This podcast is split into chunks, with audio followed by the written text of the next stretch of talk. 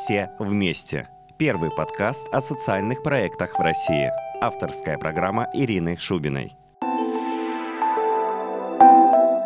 Всем добрый день, в эфире очередной выпуск подкаста «Все вместе». Подкаст «Все вместе» — это первый подкаст о социальных проектах в России.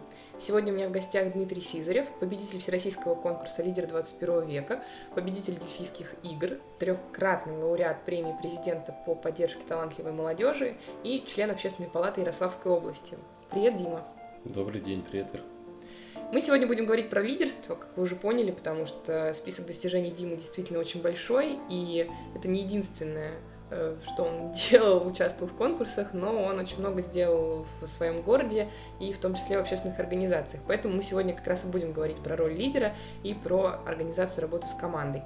Давай начнем с того, что ты расскажешь, как ты вообще начал заниматься общественной деятельностью. Получилось случайно. Меня одноклассница пригласила в одну организацию, сказала, что будет интересно. А я приехал на сбор, а она не приехала а, на этот сбор. И действительно было интересно. Мне понравилось.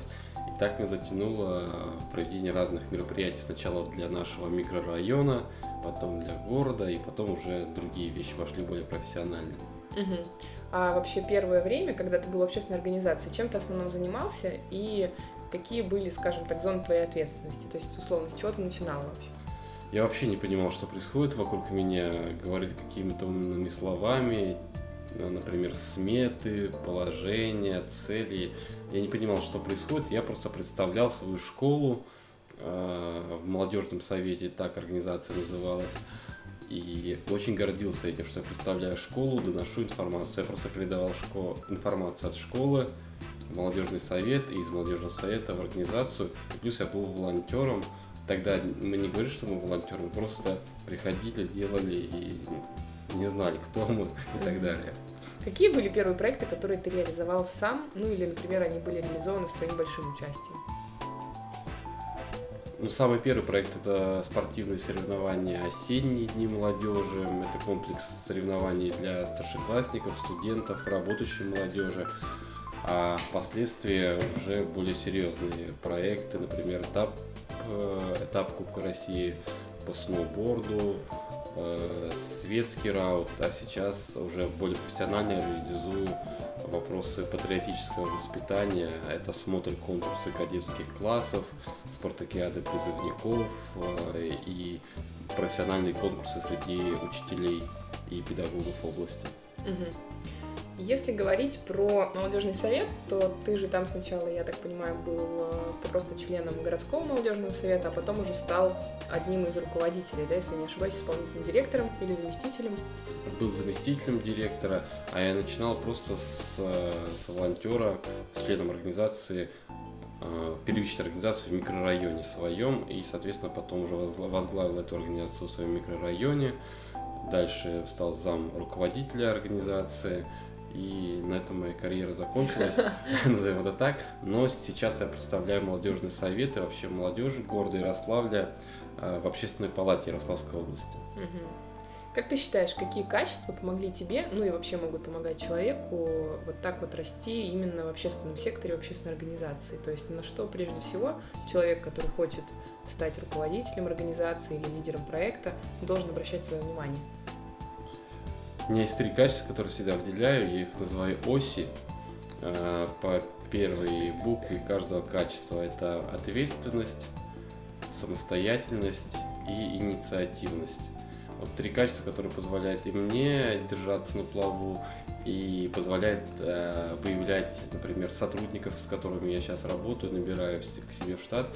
То есть всегда смотрю по трем компонентам этим, потому что другому можно немножко обучить, даже креативности можно обучать человека, пунктуальности и так далее. А ответственность, если у человека она не развита, то ее уже очень, очень тяжело, например, развивать. То же самое касается и инициативности, и самостоятельности особенно. Угу. Как оцениваешь обычно? Первичный набор и при работе в общественном секторе, и в бизнес-сообществе, мне кажется, и э, в госструктурах это визуальная составляющая человека, различные кейс-ситуации поведения И, предположим, если брать кейс ситуации, то можно посмотреть на то, берет ли на себя человек ответственность, либо нет, либо он ищет какие-то обходные пути э, для исполнения какой-либо роли. А так есть всегда испытательный срок, и называют это для себя, когда один месяц э, мы обучаем человека, и потом, если он себя неплохо показывает, значит он не справляется.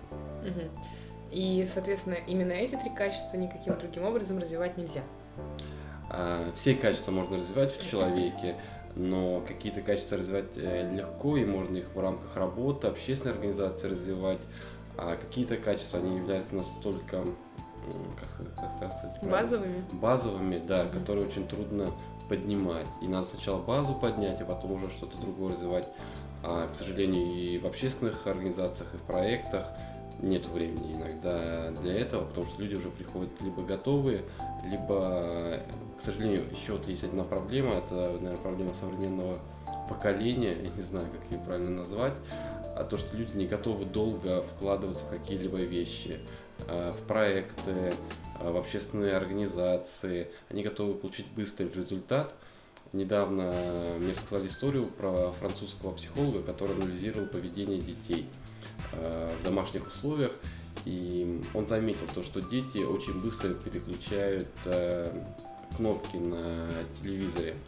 И психолог приходит к выводу такому, то, что вот это простое поведение лентяйки, пульт управления, когда можно переключить, приходит на жизнь. И у ребенка не всегда получается э, переключиться, потому что нет такой лентяйки, нет такого пульта управления в жизни и они быстрее сдаются, ищут э, замену этого пульта управления для того, чтобы заниматься наиболее простыми вещами. Вот, а у нас иногда нет времени для того, чтобы это делать. Итак, у нас есть ответственность, самостоятельность, инициативность. По твоему мнению, какие еще качества тогда, окей, все-таки стоит развивать в управленцах в некоммерческом секторе или, скажем, в лидерах, да, и на что ты тоже очень сильно обращаешь внимание, кроме этих трех основополагающих моментов? Ну, есть такие качества, как компетентность, активность, э, находчивость, э, целеустремленность. Я могу перечислять бесконечно. Это работоспособность, организованность, самообладание. Самообладание – это тоже очень э, хорошее качество, которое, но ну, вот его как раз можно развивать э, в человеке. И здесь ключевая вещь, которую хочу подчеркнуть, то, что эти качества должны быть э, в единстве. Э, не всегда у человека так бывает, э, и вы должны развивать в первую очередь в себе э, и в окружающих вот это единство этих качеств. Причем это не просто единство должно быть, не конкретные умения какие-то, а базовые способности, назовем это так, а, и эти базовые способности будут уже позволять и вам и умения находить, и находить а, как фандрайзер человека, у которого есть эти умения. А, если говорить про роль лидера в общественной организации, опять-таки, да, мы сегодня говорим про это, то как ты думаешь, за что человек, который руководит организацией или, например, отвечает за проект, за что он должен нести собственную ответственность, то есть какие направления деятельности он должен держать, скажем так, под контролем, или чем он должен заниматься в первую очередь. Опять же, есть разные организации, разные проекты, и если брать хороший проект, хорошую организацию, то руководитель должен в первую очередь э, нести ответственность за команду. Это так называемое правило Паретта, э, которое заключается в том, что если у нас хороший проект, удачная сделка, назовем ее так, то 80% успеха лежит на команде и 20% на руководителе. А если у нас какая-то неудача, а, очень плохой проект, то 80% уже вины на руководителей, 20 лишь процентов на подчиненных. И вот эта коммуникация – это одна из главных а, а, способностей руководителя. И уже на это накладываются дополнительные критерии, такие как э, умение находить ресурсы, э, пиар, так называемые говорящие головы и многие-многие-многие другие моменты. в первую очередь это коммуникация внутри сотрудников, внутри членов общественной организации. Если эта коммуникация правильная, то можно все решить. Угу. Давай поговорим про правильную коммуникацию. Что это такое и что должен делать непосредственно руководитель, чтобы достигнуть ну, самого лучшего результата в процессе общения с командой? Правильная коммуникация. Есть разные приемы и методы для выстраивания правильной коммуникации. Но в первую очередь это может быть какая-то рефлексия, беседа по итогам реализации проекта для того, чтобы понимать человека. У менеджмента есть четыре основные функции. Это так, так называемая классика, планирование, организация, мотивация, контроль. Выхватим сейчас один момент. Это мотивация. И, например, через беседу можно понять мотивы человека, для, для чего он занимается. Я в своей практике принимаю следующий инструмент, он называется ожидаемые результаты. А, мои сотрудники не очень охотно идут на это, и члены общественной организации тоже на особо неохотно шли на это, но я заставлял это делать, и это приносило определенные результаты в конце. В самом начале года члены организации составляли листок, на котором а, записывали свои ожидаемые результаты. Я не заставлял их формулировать их грамотно, я заставлял их формулировать так, что они хотят достичь. На уровне организации, на уровне своего проекта, если у них был проект, и на уровне э, собственного развития. Они прописывали какие-то ожидаемые результаты, могли их путать там с мероприятиями, конкретными делами, социальным эффектом. Я не обращал на это внимания, составляли небольшой план. И в самом начале года мы проводили с каждым сотрудником, с каждым членом организации по 30 минут собеседования, корректировали, подчеркивали, дополняли, писали уже конкретные цифры. Этот, этот листок, распечатывали его, вручали этому человеку, и потом в середине года и в самом конце года мы смотрели этот листок. И в середине года корректировали, в самом, года, в самом конце года мы смотрели на этот листок.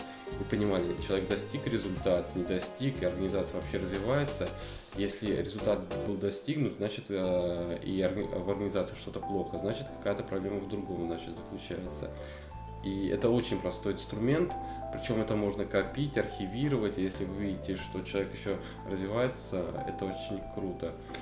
Среди вот этих функций а, руководитель, лидер очень похож на педагога. Я, меня немножко какая-то уже деформация в этом плане произошла, а, но я очень часто ищу параллели с педагогикой, и мне они помогают в жизни.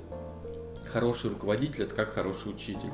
А, вы должны представить хорошего учителя в школе, как он руководит своим классом, какой он дружный, скучный, есть ли какие-то мероприятия, какая успеваемость у вас в классе, как выстроена коммуникация, довер... вы доверяете своему учителю, либо э, не доверяете.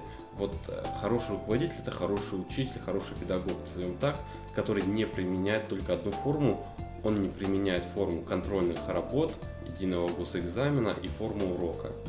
Он применяет, при этом он применяет те же самые инструменты, которые может применять а, и руководитель серьезных компаний, таких как, не будем называть их, а, но достаточно серьезных компаний, может в другом как-нибудь акценте, контексте. И работа педагога в первую очередь направлена на развитие человека. И вы как руководитель, лидер должны развивать человека. Наверное, это одна из ключевых миссий руководителя, лидера, который всегда держу себе в голове, при этом не должно страдать дело. Логично.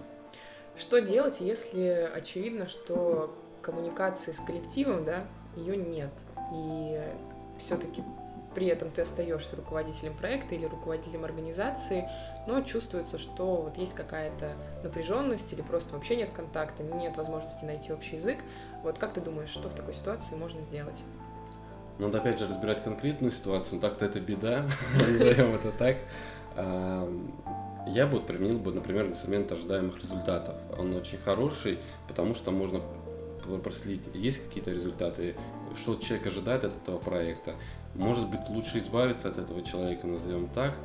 Один раз меня научили одной хорошей тоже метафоре, которую я применяю к своей э, жизни.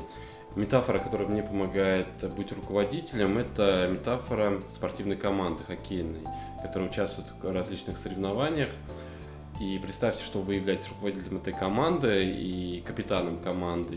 И представьте, какую команду вы хотите видеть. Сплоченную, либо не сплоченную. Команду, в которой люди шлемах и с клюшкой понимают друг друга, э, просто посмотрев, э, подняв определенным образом клюшку, либо замедлив э, как-либо ход. Вот вы должны стремиться к созданию именно такой команды. Потому что если вы создадите плохую команду, она будет проигрывать, и вас будут ненавидеть люди. Как иногда бывает на Олимпийских играх, когда проигрывают хоккейные команды разных стран. Не будем опять же называть каких стран. Ну все все поняли. Вот такая э, метафора. Создавайте сильную команду, набирайте в команду сильных игроков. Избавляйтесь от слабых игроков, ну назовем это так, и набирайте сильных игроков. Но при этом у вас должна быть скамейка запасных, конечно, там массажист и так далее. Ну, ты, кстати, очень интересную тему затронул. Вот, э, как раз хочу с тобой тогда, получается, подискутировать. Ты сказал, что от слабых игроков нужно избавляться, а сильных набирать. А вот что ты думаешь все-таки, что более эффективно? Э, команда, в которой руководитель набирает звезд и начинает работать со звездами, да, с теми, кто уже сильный? Или команда, в которой, например, руководитель берет, может быть, не самых профессиональных людей, но при этом набирает их с самого начала, когда они еще ничего не умеют, выращивает, обучает и, собственно, ну, можно так сказать, если говорить про э, сравнение с педагогом, то воспитывает их, да, и, в общем, как ты думаешь, какой результат будет более эффективный? У какого руководителя? У того, кто изначально работает с профессионалами, организовывает их работу, или у того, кто берет, скажем, не профессионалов, вкладывается в них и потом, ну, получает какой-то результат? Со мной часто спорят на эту тему, когда я говорю, что надо избавляться, особенно это слово всегда э, цепляет, э, но оно действительно э, говорит о том, о, о сути, может быть, этого процесса. Результат больше будет достигнут, если вкладывать человека, но опять же, сильный игрок, это не обязательно игрок, который, опять же, берем в сравнении со спортом, который умеет э, хорошо прыгать, предложим в фигурном катании, э, быстро катается и так далее. Это игрок, в котором, опять же, есть ответственность, самостоятельность, инициативность, на которую потом можно э, наложить, положить и различные умения, о которых мы говорили в самом начале. И вот умения всегда можно в человеке развить, а способности надо разглядеть, и это отличает хорошего руководителя, лидера в самом начале. Если приходит безответственный человек, не самостоятельно инициативный, то вы будете только с ним мучиться, и ваша команда с ним будет мучиться. При этом он будет вашим клевым, хорошим другом, а, то вы с ним будете постоянно мучиться. У меня был просто такой пример. Мы создавали с моим знакомым студенческое радио, в университете, и он отвечал за техническое составляющее. У нас было все три человека, он за технику, я за связи, и девушка-журналист писала текст и так далее. У нас возникла проблема, когда он пропал, просто пропал, не приходил на учебу туда-туда. И у нас были проблемы, что нам пришлось чему-то дополнительно учиться. При этом я научился, она научилась собирать технику, компьютеры. Вот эти как раз умения, которые не составляют какой-либо сложности, ну, не составляют сложности, их можно почитать и потратить усилия на это. А его не было. При этом он все равно мой э, хороший друг до сих пор. У него растет прекрасная дочка, а, но его бы я бы не взял к себе в команду. Угу. Тогда вопрос, как ты считаешь, как должна отличаться работа руководителя на разных этапах команды? То есть вот на, на процессе создания команды, потом, когда происходит притирка людей, да, так называемая, и, может быть, первые проекты, и чем, например, отличается работа руководителя команды, которая уже там три года вместе работает, и у них уже, в принципе, налажены коммуникации и так далее. Ну и сразу ко всему этому следующий мой вопрос. Не считаешь ли ты, что, может быть, вот, э, руководитель, особенно когда команда несколько лет уже вместе, он, может быть, должен быть просто одной из частью команды, то есть так называемый круглый стол уже внедрять, когда, в принципе, коллектив уже действует более-менее равноправно, да, но, может быть, да, все понимают, опять-таки, что вот вроде бы как, скажем так, Иван наш руководитель, да, но все равно формат организован так, что каждый член, член команды, он вкладывается одинаково. Начнем с этапов. А, во-первых, надо будет на первом этапе, когда мы создаем команду, мы должны договориться о коммуникации и о правилах поведения. Вот это как раз мы будем называть Иван Петрович друг, друг друга по отчеству, по имени, либо мы будем друг друга называть просто по имени, а, при этом не применяв, а, будем на вы называть друг друга, либо на ты. Это тоже создает некие моменты. А, впоследствии коммуникация, мотивация, соответственно, выясняем а, и идею нашего проекта. На втором этапе мы работаем с, с вопросами делегирования, когда уже можно делегировать самостоятельно решение каких-либо вопросов. И на третьем этапе, о чем как раз ты сказала, это создание эффекта круглого стола. Чего слово эффекта?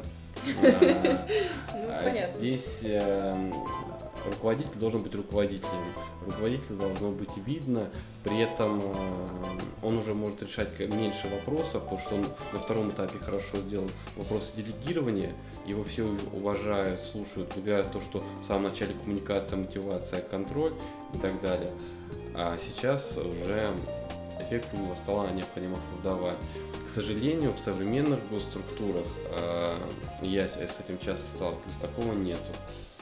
Но у меня есть примеры, у меня все за мою там трудовую книжку, назовем так, что записано. У меня есть два примера руководителей, и один из которых э, мне привил очень хороший эффект.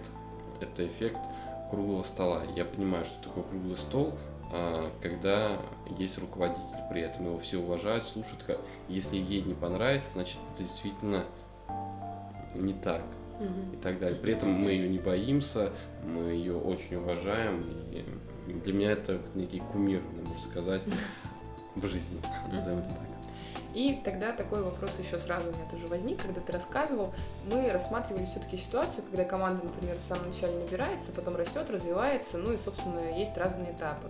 Что должен делать руководитель, что находится в его зоне ответственности, когда, например, уже существует какая-то сколоченная команда, но при этом периодически, как часто бывает в общественных организациях, особенно если мы говорим про волонтерские проекты, там появляются новые люди, новенькие, да, и вот представь ситуацию, когда у нас уже есть команда, которая давно вместе работает, и тут в ней появляется новый человек или два новых человека. Что должен сделать руководитель, за что он должен отвечать, чтобы как можно быстрее и эффективнее интегрировать этих новых людей? Ну, он должен э, профилактику провести, назовем это так, в середине работы своей команды. Это называемая затусованность. Он должен избежать эту затусованность э, в своем проекте. И, и одно из правил коммуникации, которое можно наладить в самом начале, это о принятии новых людей в свою команду. Если у вас не будет затусованности, то значит вы хорошо и спокойно будете принимать новых людей. Понятно то, что у них э, будут какие-то сложности в самом начале, но при этом команда будет готова, потому что это нормально принимать новых людей, и благодаря тому, что у вас есть миссия и идея, вы понимаете, зачем вы принимаете новых людей, и вы их начинаете ценить.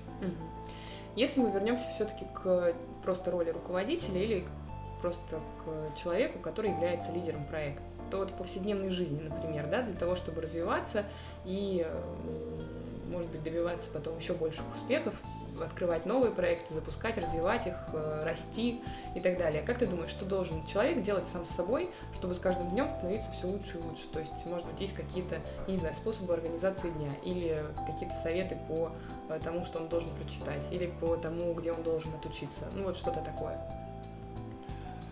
А, человек должен стать профессионалом. Назовем так, мне слово профессионал нравится. И сейчас, когда я работаю с своими сотрудниками, и если, и если им не нравится какой-либо проект, а такие проекты действительно есть, которые прямо очень неохота делать, но при этом это как бы госзадание, это работа на благо общества и так далее.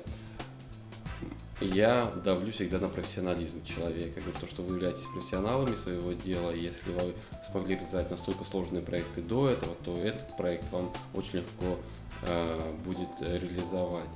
И то же самое касается и эм, становления руководителя, лидера. Если вы хотите стать настоящим профессионалом в каком-либо деле, то вам необходимо будет э, в первую очередь в голове что-то поменять и заниматься вопросами саморазвития. Предположим, я опять же на собственном примере покажу то, что высшее образование не всегда э, приносит какую-либо, не то что пользу, не всегда является первоочередной вещью, которая будет способствовать тому, что вы станете получить ту работу, которую хотите получить. На третьем курсе я стал изучать пиар-рекламу, причем это стал изучать не просто так, что мне стало интересно, а потому что э, я хотел привести пользу своей общественной организации. А когда меня в общественной организации никто этим не занимался, начал читать книжки, ездить на форумы. И на пятом курсе, будучи студентом исторического факультета, ну, и учился на специальности учителя истории и информатики, я поехал на ГИМО и занял второе место на Олимпиаде по связям с общественностью. При этом а, со мной участвовали люди, которые учились по 6, по 8 лет а, на отделении связи с общественностью. А я благодаря своему опыту, тому что почитал книги и креативному блоку, который во многом и решал результаты этой Олимпиады, смог а, стать победителем, точнее победителем, призером. А, это Олимпиада.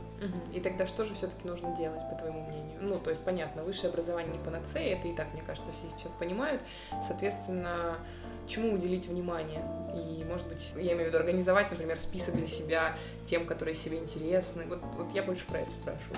Я не занимаюсь этим. Я сразу э, хочу об этом сказать. Э, я считаю то, что это может быть, это мой непрофессионализм, то, что я этим не занимаюсь, потому что это требует достаточно высокого уровня, уровня самоорганизации человека. Но с первого этапа, с базового начнем, опять же, уровня, вы должны понять, что вы хотите. Это очень самое тяжелое в жизни. Если вы посмотрите ролик, есть такой ролик «Серебряного дождя», и там есть одна из фраз. Мажьтесь. Да, мажьтесь солнцезащитными кремами. Там есть одна фраза, то, что а, ведущий рассказывает, то, что у него очень много знакомых, 40-летних, которые до сих пор не знают, а, чем они будут заниматься, и то, что в 23 и в 22 не стоит волноваться, потому что даже 40-летние, 50-летние люди не знают, а, что будет впереди. Самое главное, должны понимать, зачем вы это делаете и почему вы это делаете. И один из критериев, опять же, работы руководителя и команды его, то, что надо жить делом. У вас есть дело, и уже на это дело вы накладываете то, что вам необходимо. Это придет само. А может нет. Назовем это так. Окей. А вот э, на самом деле, мне кажется, можно еще про тебя сказать, что, в принципе, ты ну, добился определенного успеха в сфере общественной деятельности, общественных организаций, и ты являешься победителем очень многих престижных достаточно конкурсов. И тогда вопрос, что тебе помогло в этом, да, как вообще так получилось, что э, ты добился этого результата, и, может быть, ты можешь дать какие-то советы людям, которые тоже хотят э, не только быть хорошим лидером, но и, например, добиваться каких-то, ну вот, скажем так, фактических успехов, да, то есть призов, uh-huh. не знаю, там, премий и так далее. Вот что бы ты посоветовал им делать? Ну, в первую очередь надо знать, какие конкурсы проходят, зачем, почему и как. Но это не первоочередно. Опять же, когда я участвовал в конкурсе, это у меня были такие конкурсы, которые были направлены на то, чтобы доказать то, что ты действительно являешься лидером, руководителем, у тебя хороший проект, ты а, являешься хорошим педагогом а, и многие другие. Когда я показывал результаты своей деятельности. Когда ты показываешь результаты своей деятельности, тебе не надо ничего придумывать. Ты, у тебя есть свой проект, ты его защищаешь, и все становится очень хорошо. Это как на Олимпийских играх тебе не надо ничего придумывать, ты тренируешься, ты занимаешься и уже показываешь результат, на который ты способен. Безусловно, есть разные факторы, которые могут немножко понизить оценку, немножко э, повысить оценку, но в первую очередь вы работаете на результат. И только если у вас есть какой-то результат, надо участвовать в каком-либо конкурсе. Второй момент, который мне помогал побеждать, это мои связи и то, что умел использовать ресурсы. Я использовал всех своих знакомых, э, э, всех своих коллег по общественной организации, которыми мы сидели ночью, днем, вечером, и одни мне делали э, макеты стенда, другие помогали придумывать мне сценарий моего выступления, третьи тренировали меня э, на дебаты, четвертые монтировали видеоролик. Но опять же, я как руководитель смог организовать этот процесс правильно и использовать этот результат, а не просто быть нахлебником этого процесса. И благодаря тому, что у меня есть результат, есть связи, у меня есть очень большая база друзей, которые мне помогают, которые, некоторые из которых уже достигли больших результатов, чем я, но при этом они мне всегда помогут помочь. Это все. До момента нет никаких секретов на самом деле. Все очень просто в жизни. А, просто эти простые вещи всегда забивает одна дурацкая вещь. Это лень э, человеческая, с которой надо бороться. И если поборете ее, то будет все хорошо. Но опять же, вы должны понимать, зачем вы это борете. Вот у меня есть проблемы. Я очень плохо говорю на английском языке. Э, и это моя, я знаю то, что мое слабое качество, это умение минус, назовем так, в моем моменте. И знакомые мои говорят, когда я разговариваю на английском, это отчаянный английский, как они называют его.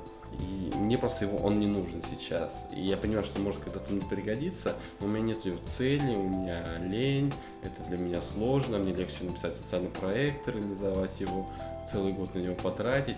А английский язык для меня сложно почему-то в жизни, потому что у меня нету а, цели, зачем я должен изучать английский язык.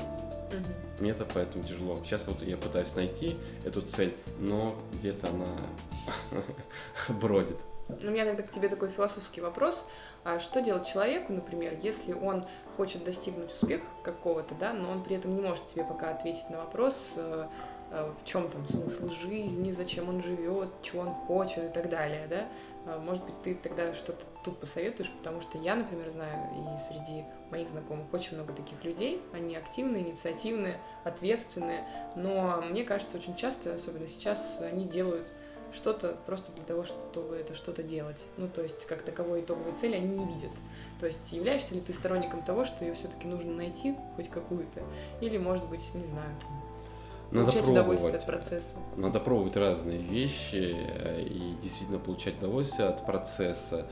А, Опять же, мы с тобой читали одну и ту же статью недавно, посвященную кризису там 25-летних людей и так, Да, да, да. и так далее. И там один из моментов, то что не надо путать их с амбициями. Вот единственная мысль, которую я вынес из этой статьи а, и из своей жизни, то что амбиция амбициями, а результат результатом. И вы должны понять, это либо амбиция, либо то, что вы действительно хотите достигнуть. Где достигнуть, как достигнуть, это все решается настолько индивидуально и настолько все это сложно. Есть специальные психологические службы, тренинги и так далее, которые позволяют понять человеку, кем он хочет стать, быть. Это НЛП третьего поколения. Это, кстати, как ко далее. всему этому относишься? А, К этому я отношусь. э, Я не знаю, как это к этому отношусь, потому что я не знаю, что это. Хотя я понимаю, что это меня окружает. Поэтому мне немножко страшно, когда со мной начинают что-то проводить. Говорят, мы сейчас будем проводить с собой элементы НЛП. Недавно наш общий знакомый проводил на мне элементы НЛП, и мне немножко стало страшно. Потому что я не мог контролировать э, то, что происходит вокруг меня. При этом я говорил те вещи, которые действительно э, меня трогали, я им все переживал и понимал то, что это, скорее всего, то, что, что я хочу. И я отношусь к этому осторожно, потому что для меня, в первую очередь, это деятельность, которая позволяет мне понять, э, делаю правильное дело, либо делаю неправильное дело, а не НЛП, не какие-то целеполагания, потому что иногда даже не надо разбираться в каких-то мелких вещах. Это как ребенок э, ходит разные кружки, секции, занимается, и ему там э, 6-7 лет, и он не знает то, что есть департамент образования, учителя, зарплаты, журналы, учебные планы. Он ходит просто в кружок. Он занимается там, ему там нравится, не нравится и так далее. То же самое. Иногда не надо разбираться в какой-либо сложной системе, схеме. Иногда просто надо заниматься и пробовать. То есть речь идет просто про то, что нужно просто делать все-таки сначала. Надо использовать возможности, которые есть вокруг нас, а их сейчас очень много. Я прям очень завидую современным студентам, кто еще учится в университете, а, на младших курсах особенно, потому что столько а, возможностей, столько грантов, призов, а, проектов. И сейчас это на настолько высоком уровне можно реализовать, то что в свои годы в своем родном городе а, у нас был призовой фонд, это три торта и полторы тысячи рублей, казалось, это очень много. А сейчас и 30 тысяч не хватает, и миллиона иногда некоторым людям не хватает. И ты не понимаешь, как вот э, прошло небольшой промежуток времени, а социальная сфера очень сильно поменялась. Спасибо тебе большое за рассказ. Спасибо вам, до свидания, до новых встреч. Ну что ж, друзья, ставьте цели, используйте возможности и не забывайте, что великие дела должны быть добрыми. Это был подкаст «Все вместе», первый подкаст о социальных проектах в России. Меня зовут Ирина Шубина. До новых встреч!